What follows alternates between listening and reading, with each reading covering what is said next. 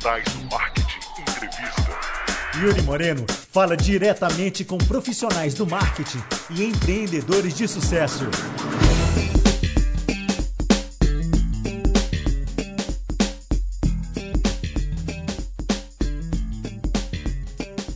Fala pessoal, bem-vindos a mais um Digitais do Marketing Entrevista, aquele formato de podcast que a gente fala diretamente com profissionais do marketing, empreendedores de sucesso, para te trazer um pouco da história deles e de todo esse conhecimento que eles têm para compartilhar com a gente.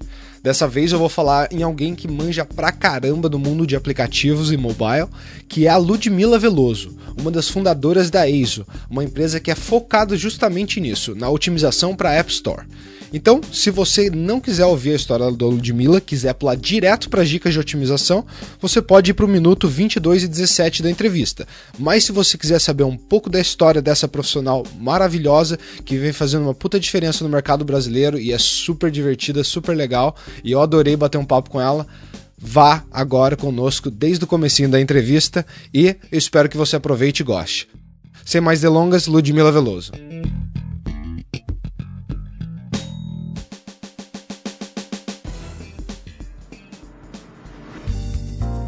Fala aí, marqueteiros e marqueteiras do Brasil. Estamos conversando mais um Digitais do Marketing Entrevista. E hoje eu tenho a presença de uma pessoa muito legal aqui, uma presença feminina também, para quem estava reclamando que só tinha cueca na entrevista e tudo mais. Ludmilla, bem-vinda! Valeu aí. Tudo bom? Como é que tá agora? Recife, Pernambuco, São Paulo? Conte um pouco pra gente a sua localização no mundo. Então, hoje, hoje Exatamente, eu estou em São Paulo, mas eu sou de Recife. Estou fritando em São Paulo, porque São Paulo está 35 graus. Yes. Tá tenso. Bem, eu tô aqui, não é por acaso, eu fui praticamente sequestrada. Isso, conte-nos mais. Eu trabalhava com SEO em Recife. Trabalhei com alguns é, e-commerces de lá, especificamente do Nordeste, e algumas empresas do Nordeste. E depois de uma época eu tive uma agência e na época da agência a gente chegou a receber uma demanda para fazer a otimização para aplicativo. Em 2012, eu acho, 2011, assim, uma coisa bem absurda, bem longe. Hoje a gente já está em 2014 e ainda é o, meio que o início do, do ASO, né, que é o App Store Optimization. E a gente, eu cheguei a pesquisar, olhei um monte de coisa e eu vi que tinha muito pouca coisa. É, eu dispensei, porque eu achei que não ia dar muita coisa, e o cliente, no final das contas, não fechou com a gente. E aí passou o tempo, eu comecei a participar muito de, do cenário de startup. Uhum. E no final do ano passado, é, a EISO, que é a, eu sou co-founder hoje da, da, da EISO, que é a, a, única empresa brasileira especialista em SEO para aplicativo, o ASO, né, o App Store Optimization. E aí a história toda foi que os, os meus co-founders, na época, me encontraram fazendo um curso de ASO no Udemy. E me, tipo, eles me estoquearam, heavy, tipo, mega heavy. Eles conseguiram me encontrar e a gente tinha um amigo em comum que era do que era tipo o co-founder, na verdade é o founder da Germinadora. Que é tipo uma aceleradora, incubadora que tem aqui em São Paulo, que tem um modelo de, de aceleração meio diferente eles focam em pessoas, eles não focam em projetos. Então eles desenvolvem é, as habilidades empreendedoras das pessoas e depois, no meio do caminho, você encontra um projeto. E aí você trabalha nesse projeto. E aí os meus sócios na época estavam nessa jornada e aí eles me sequestraram e eu vim para São Paulo. Então por isso o sequestro. E aí também um pouco da história de, de que você começou a trabalhar com isso. Mas me conta um pouco do seu background também, como é que você começou a entrar nessa área de tecnologia como um todo, a ver que você gosta, mostrar aptidão, ou você já cursou alguma coisa na área? Cara, a história é louquíssima. Assim. Eu hum. estudei economia na Federal de Pernambuco. E aí, antes de terminar o curso, eu fui morar fora. Tá. E aí, tipo, só que eu já tava meio velha, assim. Quando eu voltei para o mercado brasileiro, eu tinha 25 anos. E, assim, a minha especialização lá fora não deu em nada, é pra cá. E aí eu resolvi trabalhar como tradutora. Só perguntando, pra onde você foi? Eu fui pra Inglaterra. Eu fui morar na Inglaterra, eu morei um ano e meio na Inglaterra. E eu já tinha morado mais nova na Espanha, mas aí eu, tipo, Eu interrompi a faculdade duas vezes, uma vez que eu fui morar, fui fazer um projeto no interior da Paraíba e depois eu tive que interromper porque era na Paraíba, eu, morava, eu estudava em Pernambuco. Eu não vou nem perguntar da Inglaterra para você, senão a gente vai mudar o tópico para viagens internacionais e não vai falar mais de aplicativo, porque eu adoro aquela parte lá também. Então você foi e aí voltou velha, né? Com 25 anos. E aí fui trabalhar na faculdade. Nessa época, a faculdade estava com muito problema de, de aluno. Eles estavam com problema para fazer é, de matrículas, eles trabalhavam com inglês para várias para vários verticais, né? Inglês para informática, inglês para economia, inglês para administração e tal. E aí nessa época eu descobri o SEO. Aí vim para São Paulo, fiz o, o, curso da mestre e na época chamava mestre SEO, não era agência mestre, né? Uhum. E aí eu fiz, amei SEO, achei que era o meu caminho. E com 26 anos eu fui ser estagiária numa agência de publicidade de Recife, que é bem famosa, ganhou não sei quantos prêmios na área de design, que é a Capen. C-A-P-P-E-N. A galera é muito boa, inclusive o Felipe Medeiros, eles estão. tá até na Dinamarca agora, ele é foda. Nessa época, eu conheci dois caras que estavam começando é, a trabalhar forte social media e AdWords em Recife. E a gente resolveu fazer uma empresa. A gente fundou uma empresa, que foi uma das primeiras do, do Nordeste a trabalhar com SEO e tal. E Quanto gente... tempo você ficou nessa primeira agência que você trabalhou como analista? Três meses. Nossa, então de três meses você falou, descobriu o que eu quero fazer, e de três meses fazendo, você falou, quero abrir a minha coisa já. Não, eu fui praticamente, tipo, cara, foi muito louco, porque assim, eu atendia nessa agência as maiores imobiliárias de, de Recife. E imobiliária na época, em Recife, para tipo imobiliária Recife, alugar casa Recife, é, apartamento Recife, essas coisas eram muito fáceis de ranquear. Era muito fácil, assim, em duas semanas a gente ficava em, em primeiro lugar. Era muito simples, porque não tinha ninguém fazendo, era muito no início. Então, eu peguei na época, eu acho que a mestre estava fazendo o segundo curso, eu acho, se eu não me engano, era tipo o segundo que eles estavam fazendo, e só tinha eu de Recife fazendo esse curso na época. Então, assim, eu peguei a primeira onda mesmo. E aí, quando eu abri a agência, foi porque, tipo, de repente todo mundo ia, foi, começou a me, me procurar. E eu tava, tipo, de estagiária numa agência, começando, né? E aí um cara de uma startup muito famosa de Recife, que tinha investimento e tal, que tinha grana para gastar, chegou para mim e falou: Olha, a gente quer te contratar para tu ficar como SEO in-house e tal. Eu, beleza. Só que nessa mesma época, esses dois caras começaram a conversar comigo e eu fiz, ah, sabe do que mais? Vamos abrir uma agência e a gente atende esses caras. E depois começa a atender todo mundo. E aí, em dois, três meses, a gente começou a atender várias startups. A gente chegou a atender startup que tinha sido acelerada no Chile.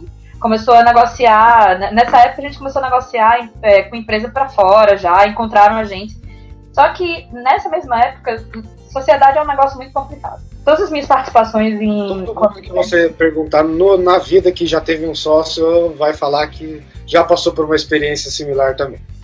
Pois é, e aí não deu certo a sociedade. E aí nessa época que eu tava numa mega transição, porque eu, tipo, trabalhava, eu tinha estudado economia, depois eu fui trabalhar como tradutora. E aí eu saí da faculdade, eu dava aula na faculdade, né? Eu saí da faculdade para trabalhar com, na agência e depois abri a minha agência. Então eu fiquei mega perdida, pô, não deu certo e agora? E aí foi foda, porque aí tipo, tinha que fechar a agência, tinha que pagar as coisas e tal. E a gente passou, inclusive, por um investimento anjo durante esse, esse processo da agência, então a gente tem um pouco de experiência. Um estágio tão early que era o Brasil, assim, vocês já teriam conseguido pegar Angel e fazer business Cara, até fora. Muito, muito rápido fácil. mesmo, né? Foi muito fácil. Foi muito, parecia muito fácil, assim, tipo, eu saí da, da Capen, comecei a Freak, de repente a gente já tinha um, cara interessado em incubar a gente e, tipo, abriu milhões de, de, de, de, clientes. E na época a gente era muito pouco experiente, né? Eu também muito pouco experiente. Eu não tinha muita noção de como tratar com um investidor anjo, então. Nunca negociar também, sempre ouvir. Havia, ok, ok, aham. Ótimo, uau, tudo isso de dinheiro para mim? e ouvir tudo e aceitar e achar que é isso mesmo, então.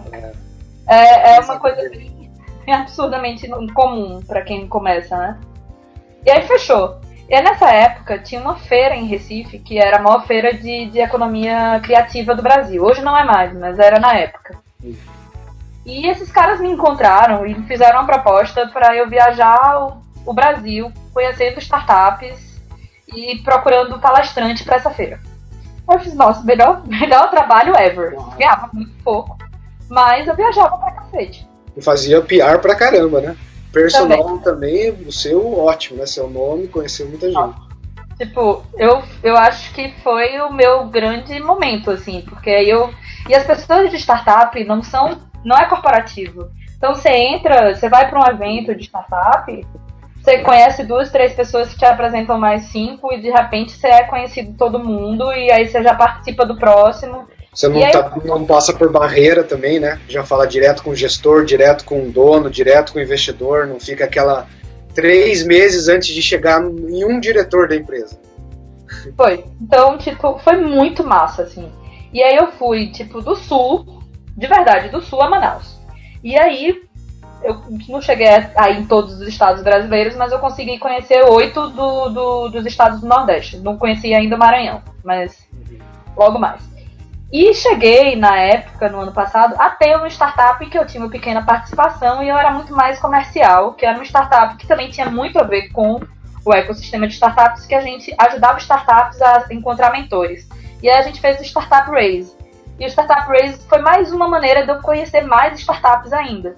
Então, assim, eu já conhecia as startups das viagens, da ABS, do Startup Raise, e de repente eu conhecia quase todas as startups que estavam na lista da primeira aceleração do Startup Brasil. Então, e algumas delas tinham passado pelo Startup Race.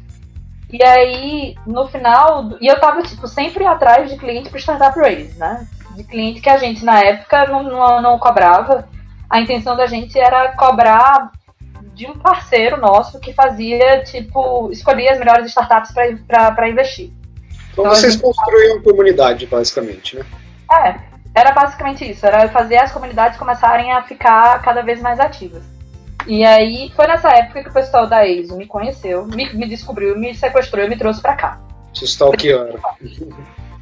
Tipo assim, eu, não, galera, não vou, não, vem pra cá, vamos conhecer, não sei o que. Eu falei, gente, eu não vou, tô trabalhando, vocês acham que eu vou sair daqui agora, nesse momento? Tava trabalhando, inclusive, com uma empresa, numa adequação para investimento, tava num outro momento. E eles já tinham uma empresa rodando?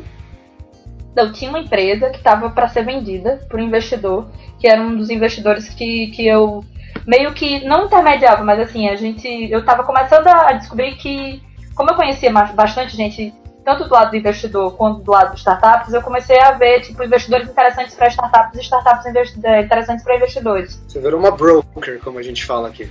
É, meio, de certa forma, assim. Porque como eu conhecia bastante gente, eu achava que, na época, eu achava, eu conheci umas três, quatro pessoas que eu gostava muito do, do estilo de investimento deles. E aí, nessa época, eu estava trabalhando com um deles para compra de uma empresa. Que ele estava querendo fazer. E já era uma coisa um pouquinho mais, mais, mais tangível, já era uma coisa meio. meio não era tanto startup, já era uma empresa. Mas eu um digo, quando o pessoal da, da ESO começou a, te, a, a stalkear e falar para vir para cá, eles já tinham a empresa rodando e queriam te chamar para participar ou eles estavam te chamando para abrir uma coisa? Eles estavam me chamando para abrir alguma coisa. Eles sabiam que seria em alguma coisa com SEO para aplicativo. Isso, eles, isso eu também já sabia. Porque eles me encontraram no curso de SEO para aplicativos, né? Que é o curso que tem no Udemy, que eu super indico, tanto do Udemy como, como do Skillshare. São dois cursos que, tipo, vale bastante a pena você, você fazer.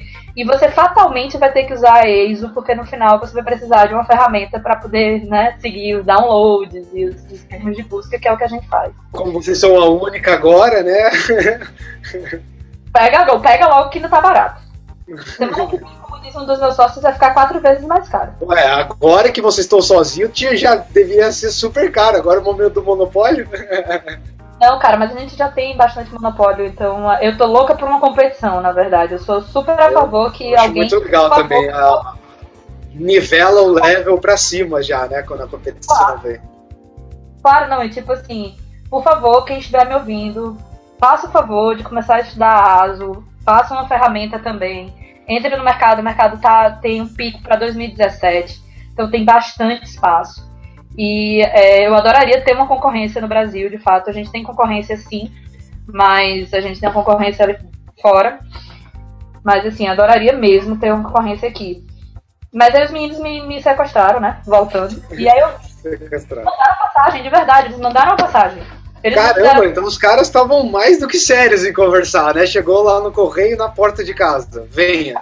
Chegou no e-mail, assim, eu falando, e eu tava negando, né? Eu fiz, ah, claro que eu não vou, não sei o que, eu tô no meio do negócio, tenho que fazer.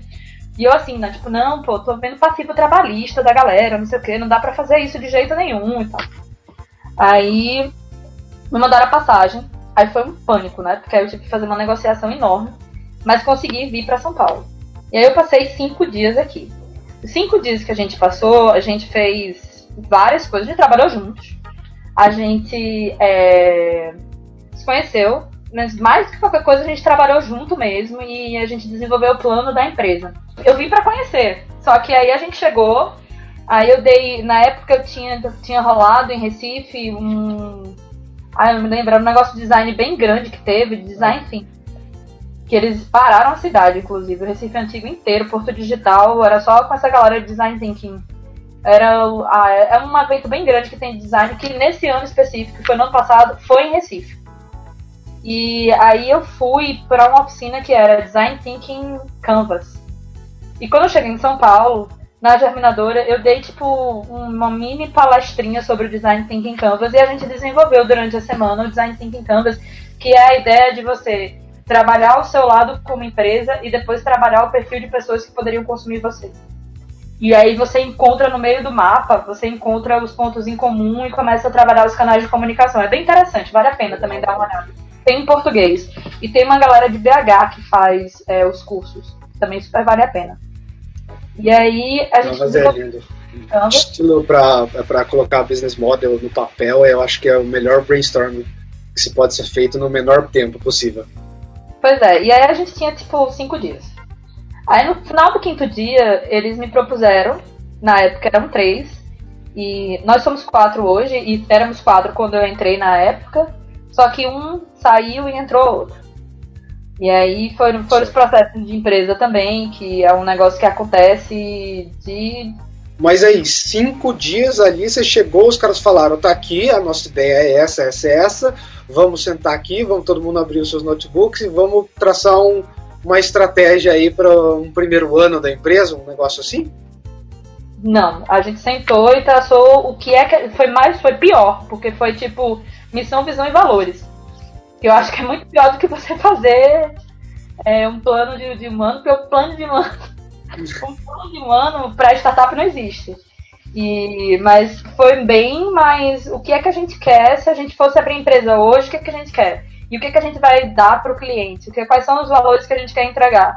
E o mais engraçado é que a gente conseguiu fazer o Design Thinking Canvas sei lá, foi muito, foi muito legal, porque eu tinha visto o Design Thinking Canvas no curso que eu tinha feito em Recife, Uhum. mas eu também não tinha conseguido chegar até o final com o grupo que eu participei, que eram, sei lá, seis horas. Certo. E lá, com o pessoal da EISO na época, a gente conseguiu Super fazer em fluiu. seis horas. Fluiu. Legal. Então, eu não sei se isso responde até minha próxima pergunta, mas eu ia perguntar para você o que, que foi, tipo, o estalo mesmo, assim, para falar, ah, de todas as startups que eu já vi, que eu já passei, de milhões de ideias que quando você tá nessa bolha, você pensa em uma ideia nova a cada dia. O que foi o fator decisivo para trabalhar com isso? As pessoas. Aquele, naquele momento específico, a gente clicou. Era eu e três caras. A gente super clicou, cada um com seu perfil. E aí, mesmo com a saída do, do quarto, os três que estavam, que somos nós três, e agora com a entrada do outro quarto, né? Agora a gente voltou a ser quatro.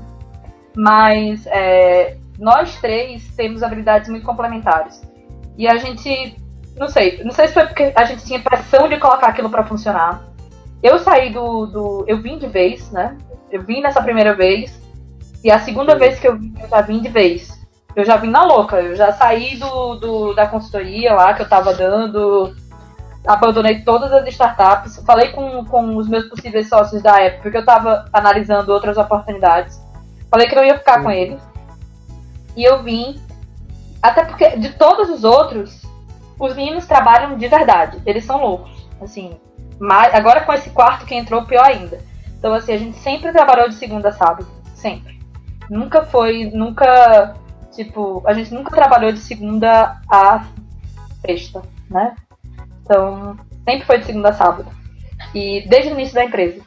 Então, assim, todo mundo trabalha muito. O meu papel na empresa hoje é muito mais comercial. Eu não coloco muito a mão na massa, mas eu estou muito mais na parte de tipo fazer prospecção de cliente e fazer parcerias institucionais, participando das maiores feiras e tudo mais. A gente participou da Campus Party, a gente participou é, do BRAPS, que é o maior evento para aplicativo da América Latina.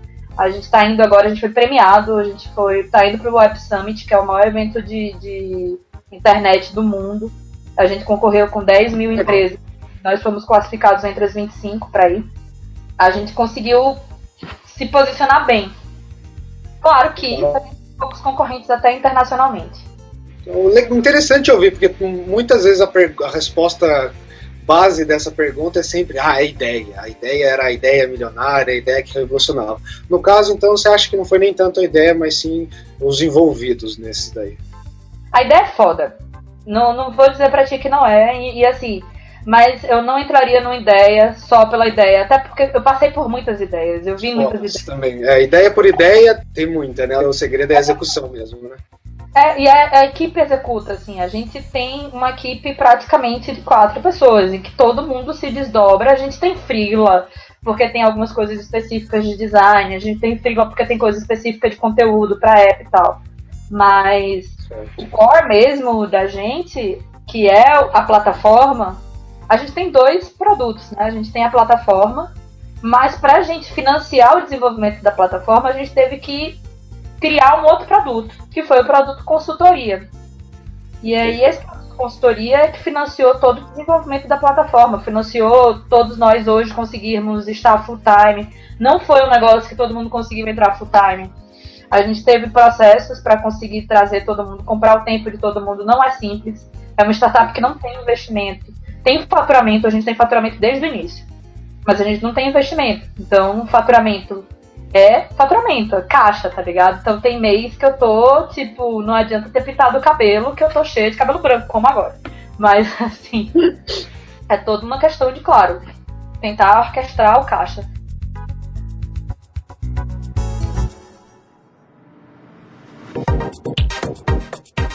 Vou aproveitar o gancho que você falou que tá louco para ter um concorrente e tudo mais. Vamos começar pelo básico, então, aqui. Vamos dizer assim, não vou nem falar um concorrente agora e, e, e falar especificamente de, de otimização, que eu acho que tem bastante assunto para cobrir, mas se um cara que está pensando agora, como você já vivenciou muito desse lado de aplicativo, se um cara que está pensando agora que ele tem algum produto, algum serviço, ou alguma ideia mesmo no papel, de que é, ele vai desenvolver o aplicativo e tudo mais. Supondo que ele já desenvolveu, que ele já fez todo o caminho difícil uh, e tudo mais, o que, que ele tem que pensar, o que, que ele tem que se preparar para lançar, vamos dizer assim, para colocar numa Apple Store, numa Android Store.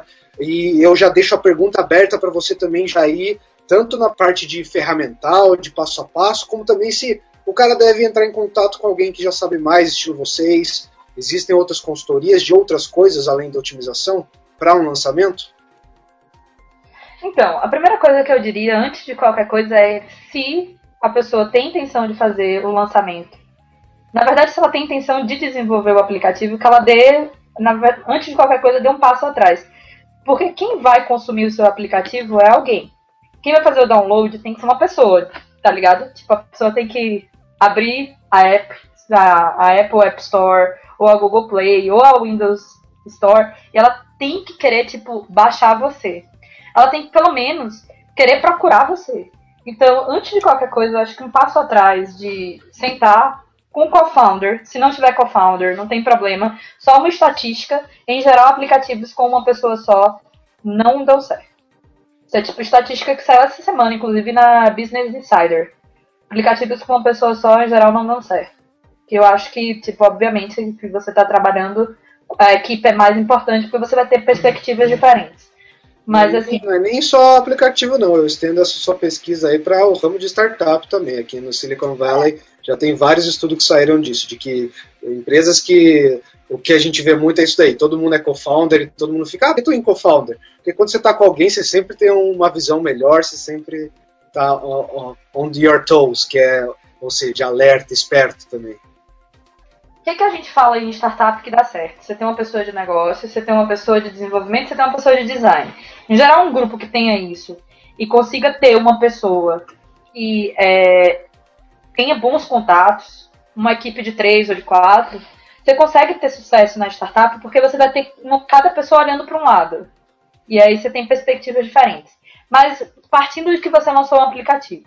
Primeira coisa que eu diria é, antes de lançar o aplicativo, não lança o aplicativo. Para. Para tudo, antes de lançar o aplicativo. Descobre um problema real. E descobre se você está realmente é, solucionando um problema real. Tem até uma, um joguinho que você faz que é o seguinte: qual o problema, qual a solução e como é que eu vou ganhar dinheiro? Se você consegue responder essas três coisas, minimamente, você pelo menos tem alguma coisa mais real. Depois disso, eu tenho sempre uma técnica que eu sempre tipo falo para as pessoas sentarem e escreverem de 10 a 15 palavras que definem o, o negócio delas. E procurar na, na, Google Play e na Apple App Store. O que está aparecendo para essas 10, 15 palavras que definem o meu negócio? Então, se meu negócio é táxi, então eu vou lá e escrevo táxi, os nomes das cidades, é, aeroporto, e aí faço uma lista, vou lá e olho. Ah, essa, essa galera tá aparecendo mais para essas palavras, essa galera tá aparecendo menos para essas palavras, talvez essas palavras sejam mais interessantes. E aí você vai fazendo isso, você tem que fazer isso no fim com um montante grande. Você vai, no mínimo, ter aí pelo menos uma nuvem de palavras e de, de verticais, né? Porque, por exemplo, táxi. Táxi eu tenho táxi e cidades, táxi e destinos. Aí eu tenho táxi e, e comportamentos que podem ser combinados. Então eu vou lá, pego, processo isso e se eu conseguir condensar, você vai conseguir ver, fazendo esse mapinha, quais são as oportunidades de você conseguir inserir seu aplicativo dentro da solução real, com o problema real. Em geral, até é legal que você consiga entrevistar pessoas, não precisa ir na rua, apesar de eu achar que grande parte de qualquer pessoa que faz aplicativo é ter cara de pau de levar ou não, e levar vários não e, e ir na rua mesmo e se fuder. Tipo, esse negócio de ficar por trás do, do computador. No fim, as pessoas. É aquela coisa. Você doaria dinheiro para uma instituição de câncer? No, no Facebook, todo mundo vai responder sim. Tá ligado? Será que no, numa conversa que você não chega pra pessoa, você doaria um dinheiro uma instituição de câncer? Você vai chegar, eu estou desenvolvendo um, um, Ah, eu estou desenvolvendo um aplicativo, mas eu queria é, focar no pessoal de câncer e aí eu estava querendo criar funcionalidade para que você conseguisse, dentro do seu imposto, deduzir direto pro, pro, pro hospital. Seria uma coisa interessante para você? Incomodaria você receber um recibo, tipo, não vou interferir na sua vida, mas você recebe um recibo de, do que está acontecendo? Você não pode, claro, né, fazer aquela coisa do lead the witness, que é você dizer, você baixaria o aplicativo que tem não sei o quê. Você tem que criar uma historinha. Eu acho que é uma experiência empreendedora que todos deveriam ter, mesmo, de verdade. Porque são 54 horas para desenvolver uma ideia. Essa ideia não precisa ir para frente, mas você precisa ganhar dinheiro, ou você precisa realmente falar com pessoas e mostrar um problema e uma solução. É, é que você. Mas você estava. Eu, eu quero perguntar ainda das keywords que você estava falando. Você falou, fez a pesquisa, tá. fez a nuvem, o cloud. O que, que é. O que, que eu tenho que olhar nisso daí? Eu vou olhar meus concorrentes, eu estou buscando intenção e palavras. Aí eu entendi. Mas o que, que eu olho? Olha, cauda longa. Cauda, aplicativo é cauda longa. Todo mundo. As, as palavras importantes de verdade, tipo, você vai fazer um aplicativo de, de táxi hoje, brother, você não vai ranquear para táxi. Beijos. Você não vai. Você pode conseguir ranquear para táxi São Bernardo do Campo. Sei lá, o táxi é, São Roque. Tentando manter em São Paulo, tá ligado? o táxi Rolinda. Mas assim, não, táxi Rolinda você não vai ranquear também não. Mas você tem que pensar que dessas palavras combinadas, você vai conseguir começar a perceber que algumas delas parecem mais simples de, de ranquear pelo simples fato de ter menos aplicativos. São aplicativos que você vê que a qualidade de design, por exemplo, não é tão boa. Design é super importante. Para Release, a... suporte, esse tipo de coisa. Então, basicamente, é olhar a concorrência. Olhar a concorrência. Primeiro de tudo, olhar a concorrência. Depois disso, existem ferramentas, inclusive a ferramenta da EISO, que é free durante uma semana. Então, dá para fazer essa pesquisa. É... Eu quero que ela seja free para todos os digitais do marketing durante um mês, tem como? Aí a gente faz um giveaway de um trial de um mês aí. Deixa a gente voltar da Irlanda. Eu acho possível, tem, tem, é uma possibilidade grande. Mas assim, o que, que aí você vai procurar? A volumetria. Porque aí tem uma outra questão. Pô, pode ser que táxi, São Roque. São Roque é tipo uma cidade bem pequenininha, tá ligado? Em geral as pessoas vão de carro. Talvez táxi São Roque tenha uma pessoa procurando, ou duas. Isso não interessa, dois downloads não é interessante. Principalmente porque as lojas, elas dão muito foco para download. Existem duas métricas principais que a gente sempre fala. Você tem, quando você tem aplicativo, você tem download e você tem conversão. Uhum. Você tem o download e tem a instalação, né? Que a instalação é a conversão. Porque o download não necessariamente significa instalação. O download, às vezes um download é só um download. Então, assim, é, quando você faz download, você abre o aplicativo pela primeira vez, a gente considera isso a instalação. Então, a instalação e aí a volta do usuário para usar teu aplicativo novamente, dependendo do tipo de aplicativo que você tenha, é mais interessante que o cara só faça download, porque o download, se eu tenho 2 mil downloads hoje, eu vou ter 2 mil downloads mais X% amanhã. No dia seguinte, eu vou ter 2 mil downloads mais X% mais Y%. Então, assim, eu tenho uma exponencial. Quanto mais downloads eu tenho, mais downloads eu vou ter. Então, digamos que eu queira ficar em primeiro lugar na categoria de games, que é a mais concorrida de todas, mais difícil. Eu teria que ter, pelo menos na minha taxa diária, mais ou menos, chutando aí mais para cima, pelo menos mais de 5 mil downloads por dia. Para começar a aparecer, acho que no top 10, no top 25 do, do da Google e do, da Apple. Então, 5 mil downloads é um absurdo. As duas lojas contam muito os downloads, mas a Google Play te penaliza por desinstalação. Então, você não pode. É, a Google, a Google é mais inteligente do que a Apple. A Apple, apesar de ser mais chata, é uma loja mais chata, é uma loja para você submeter, ela é mais restrita, né? É, ela, tá, ela, ela, a Apple tem uma coisa que é muito, que eu acho muito legal. Eles levam muito a sério a, a parte de design. Tá. Então, assim, você tem que desenhar o aplicativo para iOS de verdade. Você não pode fazer um aplicativo para Android e tentar adaptar para iOS. Inclusive, nunca faça isso. Se for possível, você sempre desenvolver nativo, desenvolva nativo. É, claro. porque são linguagens diferentes, né? Até onde eu sei. Sim. E tem uma questão. As próprias lojas dão preferência. Elas te ranqueiam melhor a priori mesmo. Tipo, lancei um aplicativo. Deixa eu perguntar, que você falou que o Google é mais inteligente. Você pode dizer então que a parte algorítmica de, de, de ranqueamento e tudo mais do da Play é muito melhor que a do, da Apple Store? É isso? Tipo, lembra, lembra antigamente que a gente fazia SEO e tipo, podia fazer keyword stuffing? Ah, você tá brincando. Mas. Bom, mas... Vou, abrir, vou abrir uma, uma empresa de spam de otimização de Apple Store, se for assim. Mas com cuidado. Eles, eles começaram a perceber. No começo, não. No começo dava para fazer sacanagem. Mas você pode usar nome de concorrente. Tranquilamente. Tranquilamente. Tipo aquela coisa assim, tô lançando um, sei lá, um Happy Birds, certo? Aí eu boto lá na minha descrição. Esse é um aplicativo tão legal quanto o Angry Birds e tal e coisa. Ou igual o Angry Birds, claro que eu não vou botar na mesma linha, Angry Birds, Angry Birds, Star Wars, Angry Birds, não, né? Ah, tem 4 mil caracteres, pô, dá pra você escrever bastante. Mas que legal. E as, e as coisas básicas de SEO contam iguaizinhas lá, estilo title, description, ainda funcionam tags, além do download. O que, que tem de métrica que a gente já conhece, digamos assim?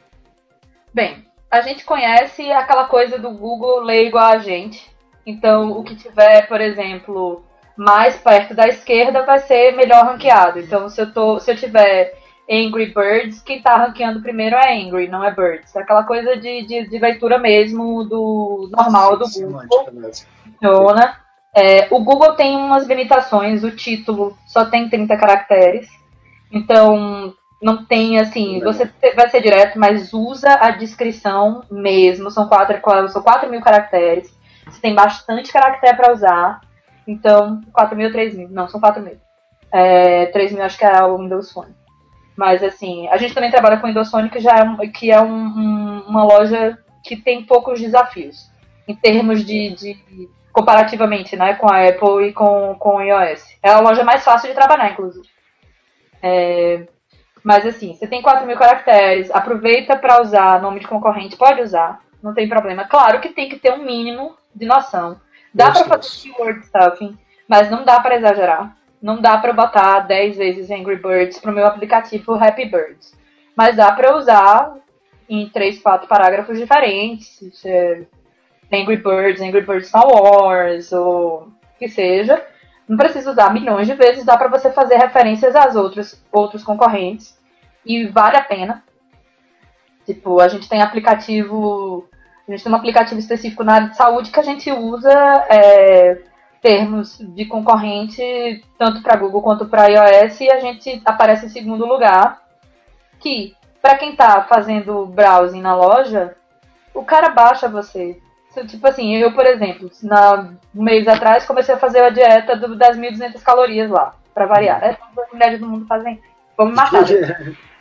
mas, mas sem brincadeira, eu baixei os 5. Eu baixei os 5 que apareceram primeiro. E o que eu fiquei mesmo era tava ranqueado em quarto lugar, que foi o que eu gostei, foi o que eu me adaptei. Então, assim, o de corrida, tenho vários amigos que tem, que baixam 10, aí fica com um que gostou mais e apaga os outros. É também por isso que você falou que o Google te penaliza, ele é mais inteligente nessa métrica, porque ele realmente consegue ver o que você escolheu, vamos dizer assim, né?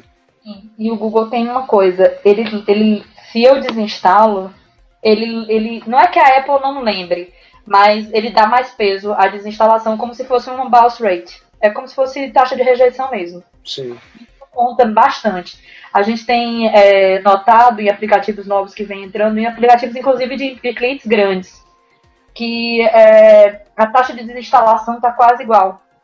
O que, que acontece? Você está lá com o seu celular, você tira uma enorme quantidade de fotos e chegou ali né, no limite, tem aquele aplicativo que tu baixou faz dois meses, abriu uma vez, não usou mais, beijo me liga, né? Você apaga o aplicativo lá. E aí o grande lance é você conseguir engajar o teu usuário, se, claro, tua métrica for conversão, mas o que acontece muitas vezes com esse cliente maior, que é um aplicativo, inclusive, que tem dinheiro para comprar downloads, que é uma prática absolutamente normal no mundo de, de de, de, de, de aplicativos, Sim. que é a compra de downloads. Existem várias ad networks disponíveis, algumas que são parceiras, inclusive, da EISO. Que Deixa a gente... eu perguntar, você falou assim do, do KPI da, da conversão, ah, se o seu, seu objetivo for engajar, for converter. Existe algum app que a única intenção do cara é o download? Que tipo de business model poderia ser aplicado nisso? Todos os business são downloads no último dígito, pelo simples fato que se você está procurando ranqueamento, você precisa focar em download. É fato, é a bola de neve. Se eu tenho 2 mil hoje, eu vou ter 2 mil mais X%, mais no próximo dia, mais Y%, mais E e assim por diante. No fim, é download no seguinte: é download até o momento em que você tem massa crítica para começar a converter. Então, aí você tem um modelo de negócios que precisa estar bem definido para o aplicativo. Então, o aplicativo vai ser free e você quer ser WhatsApp, Primeiro, boa sorte se benza bem muito, porque você ser WhatsApp participou, cara, você tem que estar tá solucionando um problema muito grande para você conseguir. Porque ter... na minha cabeça aqui tava download é aquisição, mas se você não converte, você não monetiza. Então, como que ele vai usar dessa audiência, dessa propriedade para monetizar? Ah, ele pode fazer o que ele quiser. Um aplicativo de turismo pode vender a base para fazer propaganda e conseguir, tipo, um AdWords dentro do próprio app. É, que aí ah, fica... mas é, o cara vai ter que instalar e vai ter que usar isso. É a conversão para ele clicar dentro da AdSense do cara que está dentro do app. Sim, mas ele precisa ter um volume de downloads interessante para poder ele chegar num parceiro e, e fazer um. Porque de AdSense ele não vai ganhar dinheiro. Propaganda para aplicativo é muito, muito pouco. Essa era Você outra precisa... pergunta que eu já ia fazer. Como é que tá esse mercado? É ridículo, CPM? É o quê?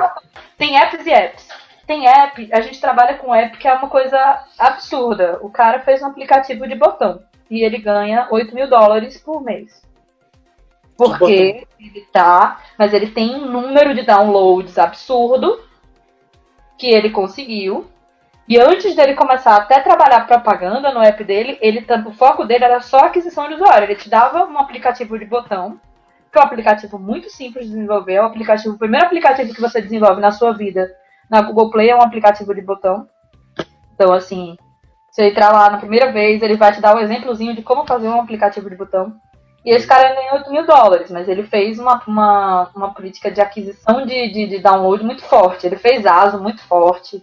Ele... Quem que cara do, do rádio lá, o, o app com mais downloads até hoje, o Free lá, o rádio que, que ele pega uh, as public networks, as rádios abertas da polícia, do coisa. Ele foi um cara que só monetiza com, com, com ads também, não é? É, ele monetiza com ads, mas a quantidade de downloads dele justifica ele monetizar com ads. Então, assim, os apps que a gente tem visto que mais monetizam são os, os mais caudalongas possíveis. Assim, tá. app de médico, cara.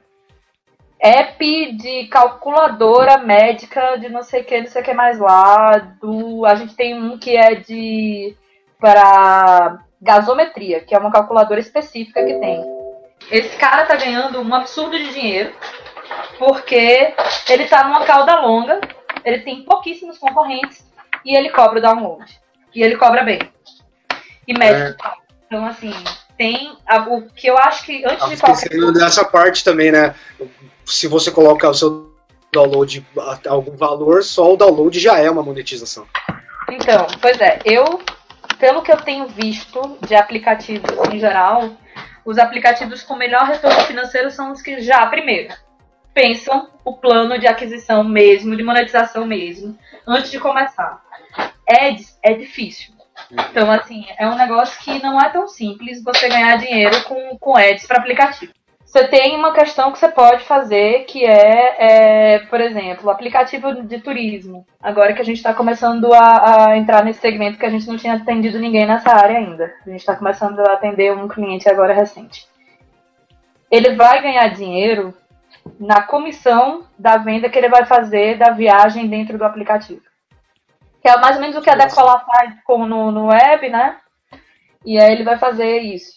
Então, assim, é, da minha experiência de aplicativo desses últimos tempos, o que me parece a melhor estratégia é cobrar alguma coisa desde o início. Ou ter uma funcionalidade que é absolutamente necessária. Você dá um app free mas aquela funcionalidade é absolutamente necessária, a pessoa precisa comprar. Fazer então, assim, eu, eu trabalho com a área financeira. E aí eu preciso, por exemplo, de uma HP completa no meu celular. Eu estava usando o aplicativo, é, o Free que tinha. E eu gostava muito do aplicativo, achava bem bonitinho, achava muito parecido com o HP normal. Uhum. Só que tinha uma parte de funcionalidade que era é, de divisão quando você faz valor futuro e valor presente, para ver quanto de juros eu cobro num pagamento que eu vou receber hoje, se eu vou receber depois e tudo mais. Isso é uma coisa que muito me interessa e que eu preciso bastante. Até numa negociação mesmo com o cliente, quer negociar um valor, e eu posso fazer isso rapidamente com HP, porque aí eu preciso só ver quais são as taxas. E ele não me deixava usar. E aí, assim, eu passei uma semana, aí fui fazendo Excel, aí me arretei, porque eu fui fazendo Excel, aí demorei muito tempo, porque faz muito tempo que eu não faço isso no Excel. E eu sempre fazia na HP. Aí eu comprei. Porque chegou para mim um momento em que aquela funcionalidade era absolutamente imprescindível para poder estar uma coisa rápida. É, é uma coisa que hoje eu acho que o mercado americano, que é um mercado já até muito evoluído, eles batem muito aqui, é conveniência. Muitas das coisas hoje são vendidas e monetizadas em cima de conveniência. Não é que você não tenha o de grátis, nem que você não tenha para onde correr, mas é tão simples e o preço é tão justificativo que vai, é 10, é 20 dólares, é 30, foda-se, é agora, é fácil, é simples. É, tipo, é aquela coisa, por que eu vou sair da Zona Sul para comprar a comida de cachorro que é mais barata no centro se eu vou passar três horas para chegar no centro e voltar e ainda passar pelo trânsito estresse? Será que os 20 reais que eu vou economizar eu não vou gastar no trânsito, no estresse, nas três horas que eu perco? Gasolina, exato.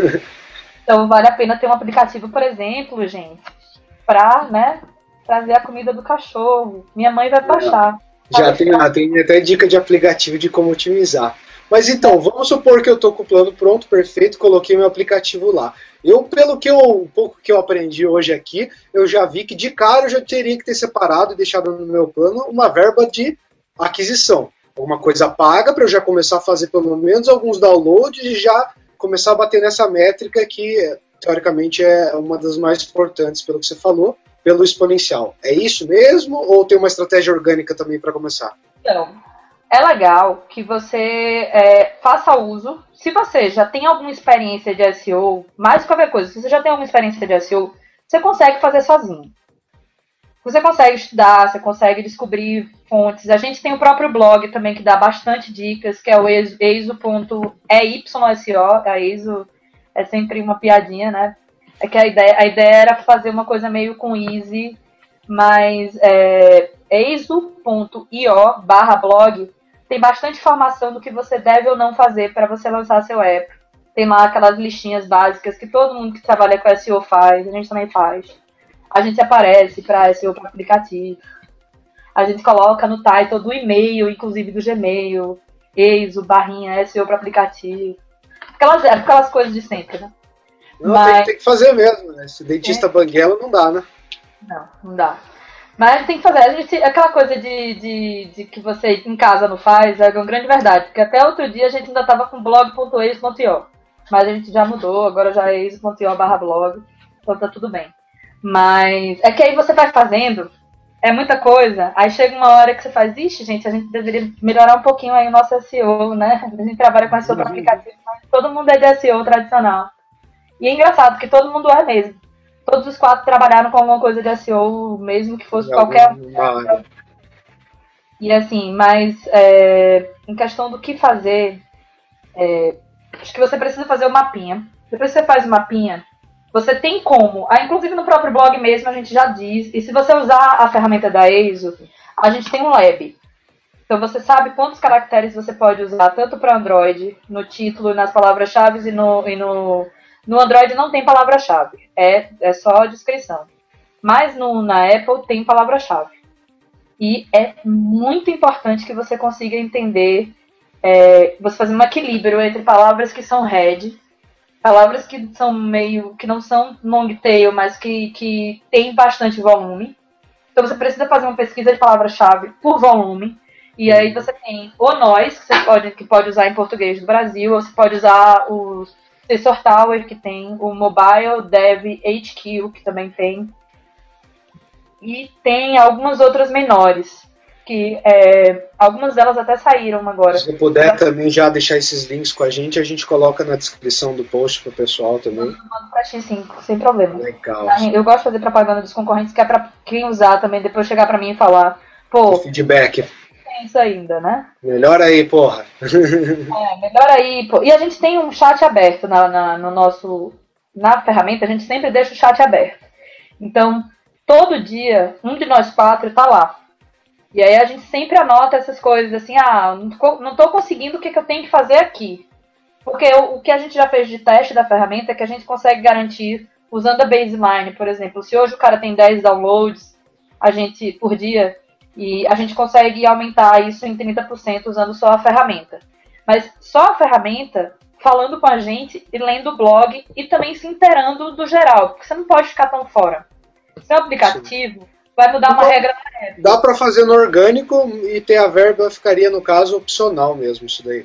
Dá para fazer no orgânico. O negócio é o seguinte, é que se você tiver uma grana, vale a pena investir para ou fazer CPI mesmo, chegar no Ad Network e comprar download e tomar cuidado, porque algumas não te trazem download qualificado, você pode contratar uma empresa como a da gente mesmo, como a EISO, que a gente é, trabalha para aumentar o número de downloads mesmo. E, na verdade, não só aumentar o número de downloads, mas se o cliente, para ele, o que interessa é a conversão, aumentar a conversão, né? Que é isso o papel da gente quando a gente faz a consultoria. Mas, assim, dá para você fazer, mas se você tiver uma grana para você começar o teu lançamento, mais, que, mais do que tudo, o importante são as duas primeiras semanas. Porque se você consegue o baseline alto, você vai ter a bola de neve maior. O teu exponencial vai ser maior. Então, assim, as duas primeiras semanas são primordiais para qualquer aplicativo. E aproveitar para não desaparecer, né? Porque como tem muito aplicativo, é a hora de você conseguir se posicionar. Aí se você já sai com baseline alto, você já começa as outras semanas, né, o primeiro mês, e aí você começa a fazer ação Na verdade, o ideal é que você faça o, o seu pré-lançamento, seu tipo plano de mídia, como publicidade normal mesmo. Você vai, senta, faz todo um plano de mídia, de aparecer na maior quantidade de canais também, pedir para os amigos compartilharem, para as pessoas usarem assim. Usa tudo, usa Facebook, Twitter, o que você tiver de canal, você usa, porque aí você não só fica. É, claro, se você tiver, você tem que estar bem organizado na entrada da sua loja, estar nas melhores práticas. Se você vai lançar sozinho, senta, faz um plano de marketing muito bonitinho, de tipo, até de postagens, tenta, tenta blog post, tenta o que você conseguir. O link build antigo, aproveita e o, o social link building também. Então faz tudo que você conseguir e, é... perguntando agora, vocês já fizeram algum estudo, alguma coisa de uh, se tem a influência de, por exemplo, links externos para a Apple Store ou para a Play Store direto? Play Store tem muito. Link building antigo pode ir-se embora. Agora, claro, né? Não, não vai fazer link building com page rank de 2, de 1, um, não vai fazer nada. Mas você conseguir uns page ranks legais e é, mas assim, principalmente a Apple é um pouco menos. Mas a gente sempre fala que uma coisa importante de você lembrar é que a Apple é bem posicionada no Google. A iTunes é bem posicionada. Então, a sua página de pouso lá, a sua landing page do seu aplicativo mesmo na Apple, tem que também estar tá bem é, organizada. Então, assim, escolhe o nome mais único que você conseguir, sem perder as keywords principais do seu negócio, para você também estar tá aparecendo bem no, no iTunes, no, no, no, Google tradicional, né? No, na busca normal trabalha bem a descrição, keywords tags, que é o que você já falou há um pouquinho, e também faz essa parte do plano de mídia offline, que é comprar mídia, fazer o PR e o link building que a gente já conhece, né? Isso. É a mesma história. Muito importante para Google. Muito, muito importante para Google. Muito legal, muito bom. Além dessas, dessas dicas básicas de que a gente acabou de falar, de arrumar o on-page do lançamento e do off-page, o que, que você mais que você dá de dica ou recomenda para a galera que está lançando o um primeiro aplicativo ou quer, sabe, se posicionar melhor, saber melhor como está a concorrência, ou alguma coisa que você falou que é, ah, fique esperto para você manter também seus rankings. Como é uma, uma maneira boa de ficar esperto e de tentar manter esses rankings? Então, não esquece de, de, de checar os concorrentes.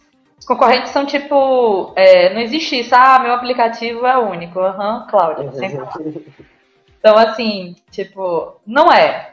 Mesmo que ele seja incrivelmente único, ele vai é, tá. Ele tem competidores, é, mesmo que não sejam diretos. Mas as Sim. palavras que você vai usar para descrever seu negócio são palavras que todas as pessoas também têm acesso. Então, é, é uma boa ideia acompanhar muito bem então, assim, tem ferramentas, tem a ESO, tem outras. Então, existem ferramentas e é bom que você esteja sempre acompanhando seus concorrentes, acompanhando suas palavras-chave e mais que outras coisas. Tem outras opções também. Não, não existem só duas lojas. Existem lojas alternativas que você precisa também começar a, a se posicionar. Às vezes, para você faz mais sentido estar tá bem posicionado na Amazon. Às vezes, você consegue ter um, uma boa conversão. A Amazon também tem um, uma, uma maneira de você otimizar. a gente tem, próxima semana agora, a gente deve estar lançando algum artigo nesse sentido e lá no blog. Mas assim, tem outras lojas. É bom dar uma pesquisada no Google. É bom estar em outras lojas, porque é aquela coisa. Well, download é download, né, bicho? Você, tipo, Com certeza. Qualquer download é qualquer download, assim, faz, faz volume. Como o volume é muito importante, você tem que é, é muito importante que você tenha a estratégia de acumular para você conseguir a bola de neve. Então, qualquer loja que referencie e que te traga mais downloads vai te trazer mais conversão no futuro.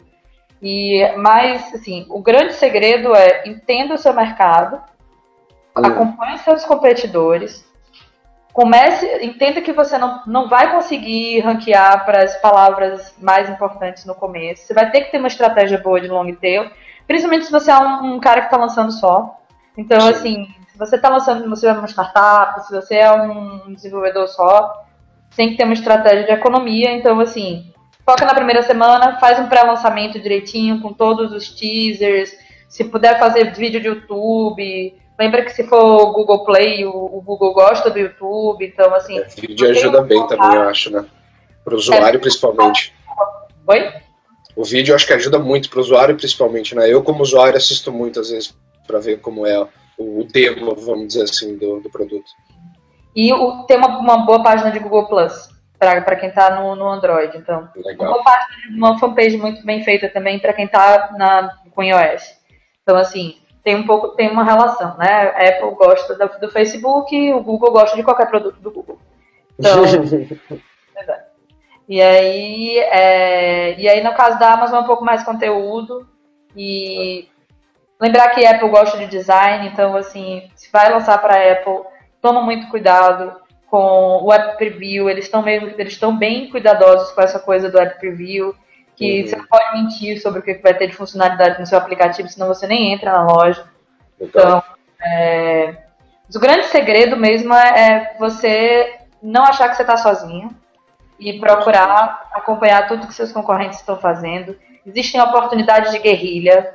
Então, assim, gente que tem muita grana, que faz a propaganda na Globo e esquece que tem que colocar é, a palavra-chave no aplicativo, né? Não vou dizer quem fez, mas a gente já aproveitou isso de, de- de- em aplicativos nossos. Gente que, tipo, uma- você põe uma, uma propaganda depois do Jornal Nacional e esquece que, né? Tudo é canal de Nossa. aquisição, gente. Não é só a Globo que vai te dar download. Às vezes dá pra roubar o download do cara, pô. O cara não colocou a palavra-chave, mas você pôs no seu. Então, Com assim, certeza. aplicativo, eu, eu acho que de, de todos os SEOs, o, o App, App Store Optimization, o App Store Optimization, eu acho que é o mais guerrilha de todos, porque é, um- é uma telinha, é pequeno, você não pode perder a oportunidade de estar com o design bem feito e atrair, porque, ah, beleza, ah, vou gastar tempo com design, gasto. Gasta tempo com design, faz diferença. É, gasta tempo com, com uma boa experiência para o usuário. Gasta tempo de colocar. Não coloca. Ah, você gostou desse aplicativo? Faz o review aí. Não faz isso. Pensa, pensa direitinho no fluxo do Só, aplicativo. só serve pra encher o saco esse tipo de mensagem, né? Ninguém toma ação com isso. Às vezes, se você entende todo o ciclo de felicidade do seu usuário e você pede exatamente no momento certo, a pessoa avalia. Eu estou usando. Eu, tô- eu agora estava numa viagem e eu baixei uns aplicativos locais, né? Hum. E uma coisa que eu, eu baixei um aplicativo genial. Não, não é nem para fazer muita propaganda deles, eles são da Alemanha, eu tô tentando ver se a Não faça. Se é bom, tem que fazer, ué. Mas é legal mesmo, assim, é, chama Lovu, L-O-V-V-O. E assim, o momento dele, Lovu, eu não sei se. é, na Inglaterra tava o maior sucesso isso daí. E aí, assim, é tipo um Tinder. Mas Ok. ele, é, ele é mais qualificado, ele não, ele não incomoda, assim, por exemplo, para mulheres ele não fica aquele negócio super chato do cara ficar abrindo janela com você e tal. Você permite. Entendi. Você permite se você vai abrir uma janela ou não. Mas o que eu achei interessante é que, tipo, mega cuidado com o design. Tem algumas observações que a gente, obviamente, está tentando conversar com ele sobre isso. Mas, assim, Uhum. os momentos que eles pedem review são momentos muito, muito bem feitos, assim. Eu já tinha usado o app, eu acho que umas 10 vezes, já tinha aberto, já tinha mexido não sei quantas coisas, e ele pediu no momento que eu saí do, do- do- da tela de conversa, assim, que foi, não, não me incomodou, eu avaliei porque a, experiência toda foi muito boa, e eu já Legal. tinha usado todas as telas, já tinha mexido em todas as funcionalidades, já tinha usado o app mais de 10 vezes, eu acho, eu tava por aí, já tinha usado umas 10 vezes, e ele me pediu uma avaliação. Cara, a minha experiência no aplicativo foi tão boa que eu avaliei. E olha que eu sou chata. Legal. Eu tive. Eu li uma matéria semana passada de um cara justamente falando sobre ah, o mercado de ad ah, networks dentro do. especificamente para mobile, que tinha muita gente falando que, tipo, ah, os CPMs são muito ruins, desktop e tudo mais. O cara falou que o segredo do mobile, que ninguém ainda se tocou, vamos dizer assim, principalmente que é o que eles estão tentando descobrir agora com ad networks, é a hora certa de entregar. Ele falou que a assertividade do mobile, se você tem o resultado de ação e de performance é 10 vezes maior do que o desktop se você acerta no momento de entregar. Exatamente.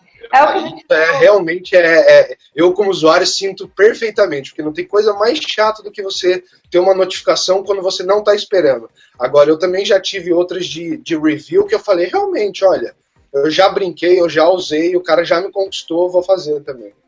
Exatamente. E é, é, o, é o momento de felicidade. Você tem que pegar a pessoa nesse momento que ela tá feliz, assim. Que ela tá, ela usou, foi ótima experiência, foi lindo, conseguiu o que você queria, tava lá e eu fiz, o- eu fiz o review, achei É um bom momento para um upsell isso daí também, né?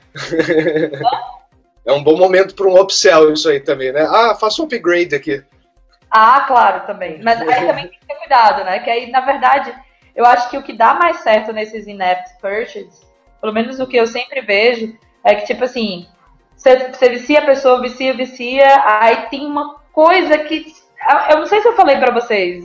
Não dá pra viver sem, né? O da HP. Ah, eu... da calculadora, fala, contou, contou, que você comprou a calculadora só pra isso, é. Pois é, porque toda vez dava errado na linhazinha do no, no terceiro ou quarto, que nem é tão importante, mas para mim era, porque eu tava fazendo um cálculo, toda vez dava errado, e aí eu descobri que era porque eu não tinha a versão full. E, pô, deu errado quatro vezes, para mim fez diferença. Eu precisava daquilo, entendeu? Então, assim, é muito o momento certo do cara te pedir, do, do, do cara te viciar. Então, assim, você tem que pensar que a coisa mais difícil, é óbvio, são jogos. Você conseguir que a pessoa né, fique dentro de você, use você e jogue você várias vezes. Mas se você conseguir um aplicativo que seja conveniente, que te traga conveniência, e, e aí a partir disso você vai conseguir fazer uma cobrança que faça sentido. Mas o, tem que ter cuidado onde colocar os reviews. Não, não pode colocar, tipo, o cara usou uma vez e coloca lá o review. E review é super importante. Uhum. Então, faz diferença pra caramba no ranqueamento. Então, é interessante que você responda os reviews. Não, assim, tem sempre pessoas, tudo bem, cara, você desenvolveu um aplicativo, a Google deixa você responder, responda os reviews. Então, assim, é, a própria Google gosta que você responda. E, é, mas tomar um, toma um pouco de cuidado, porque é uma pessoa, por mais que seu aplicativo seja free, ele é um possível cliente. Então, você tem que tratar ele como cliente, você tem que ter cuidado. Porque tem gente que responde de qualquer forma, ou, ah, esse aplicativo é uma merda. Tem gente que vai colocar, pô, teve um aplicativo nosso que recebeu, esse aplicativo é um lixo. A pessoa escreveu L-I-X-O. Tudo em caps, né? É. Aí você vai lá e fala, oh, poxa, o que, que aconteceu? O que, que a gente pode melhorar? O que que, onde é que a gente pode melhorar a experiência, sabe? Toma cuidado, é uma pessoa que está desenvolvendo seu negócio, então você é, Querendo ou não, isso é uma dica de ouro, eu acho, dá, dá valor para isso daí. É o que você falou, você não sabe se você vai usar essa base aí amanhã ou não, ou como você vai usar, no mínimo que você tem que fazer é, é ser grato de alguma forma deles ter pelo menos tido tempo de ter a opinião deles. Exatamente. Por bem ou por mal, é, o cara tem que ter a opinião dele, tem que ser respeitado também. Eu ah. já queria aproveitar para estender isso também para outro convite e tudo mais. Eu adoraria, a gente até falou e é, vou deixar o convite público para o pessoal. Eu quero muito trazer a Ludmilla e com os programadores, com o pessoal da área de mobile também, para a gente fazer uma mesa redonda nisso. Porque esse mercado realmente é um papo que eu estava tendo com ela em off. A galera ainda não se tocou do que vai ser, mas a gente está caminhando para os olhos abrirem.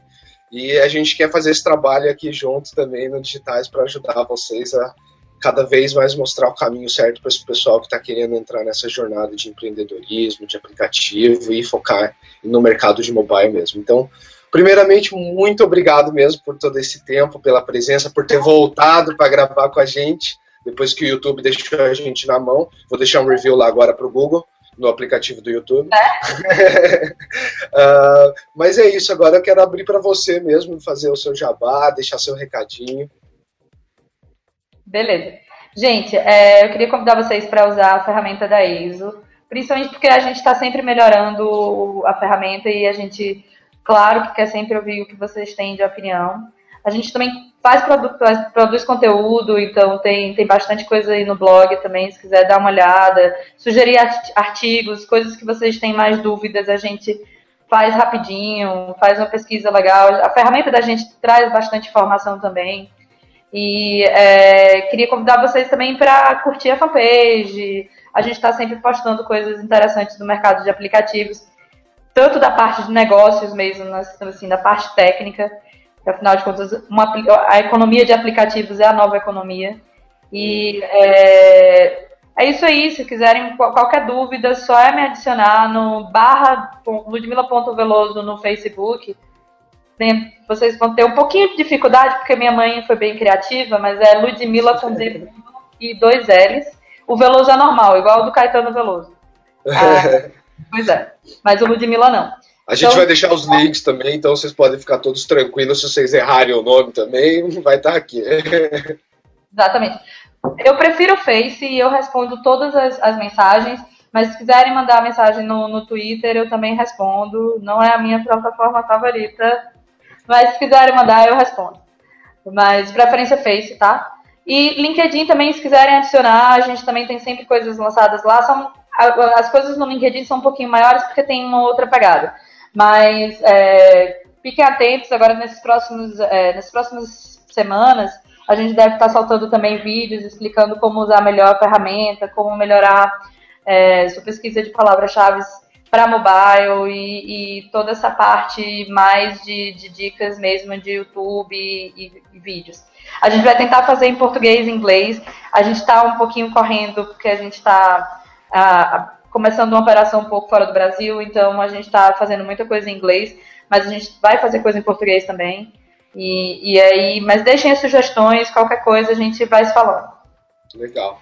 Eu tenho uma sugestão também aqui já agora que você me deu enquanto você falava, que é eu quero um, um artigo, eu quero ler uma pesquisa de o que aconteceu com o Twitter no Brasil.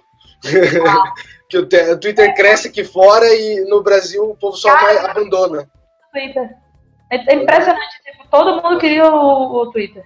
Todo mundo queria ser popular, ser famoso e do nada, bum, ninguém mais quer saber do Twitter.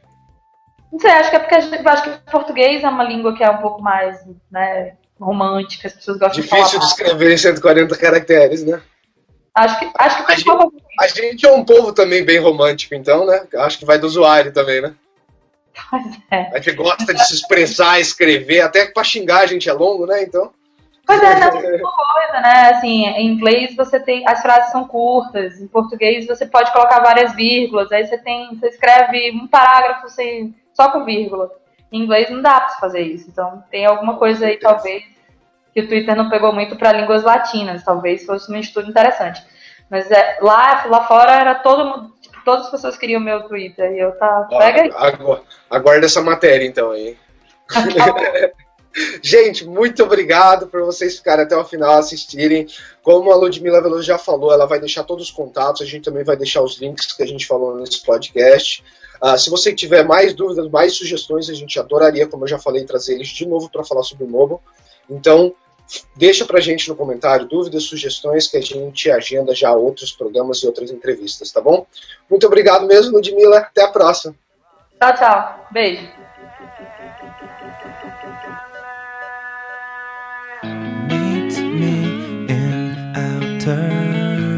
space.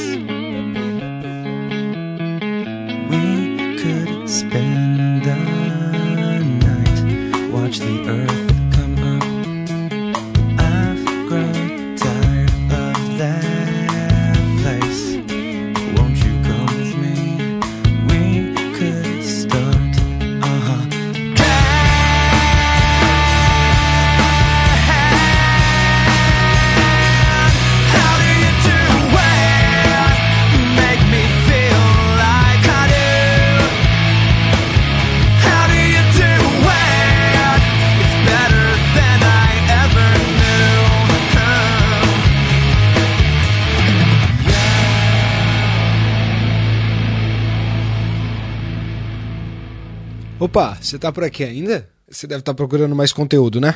Então por que você não vai agora para o digitaisdomarket.com.br e aproveita e se registra? Assim, toda vez que a gente tiver novos podcasts e artigos, a gente pode te avisar e você também tem as portas abertas para sempre vir e publicar o seu artigo, o seu conteúdo como um membro ativo da nossa comunidade. Muito obrigado mais uma vez por ter ouvido esse podcast e a gente se vê na próxima.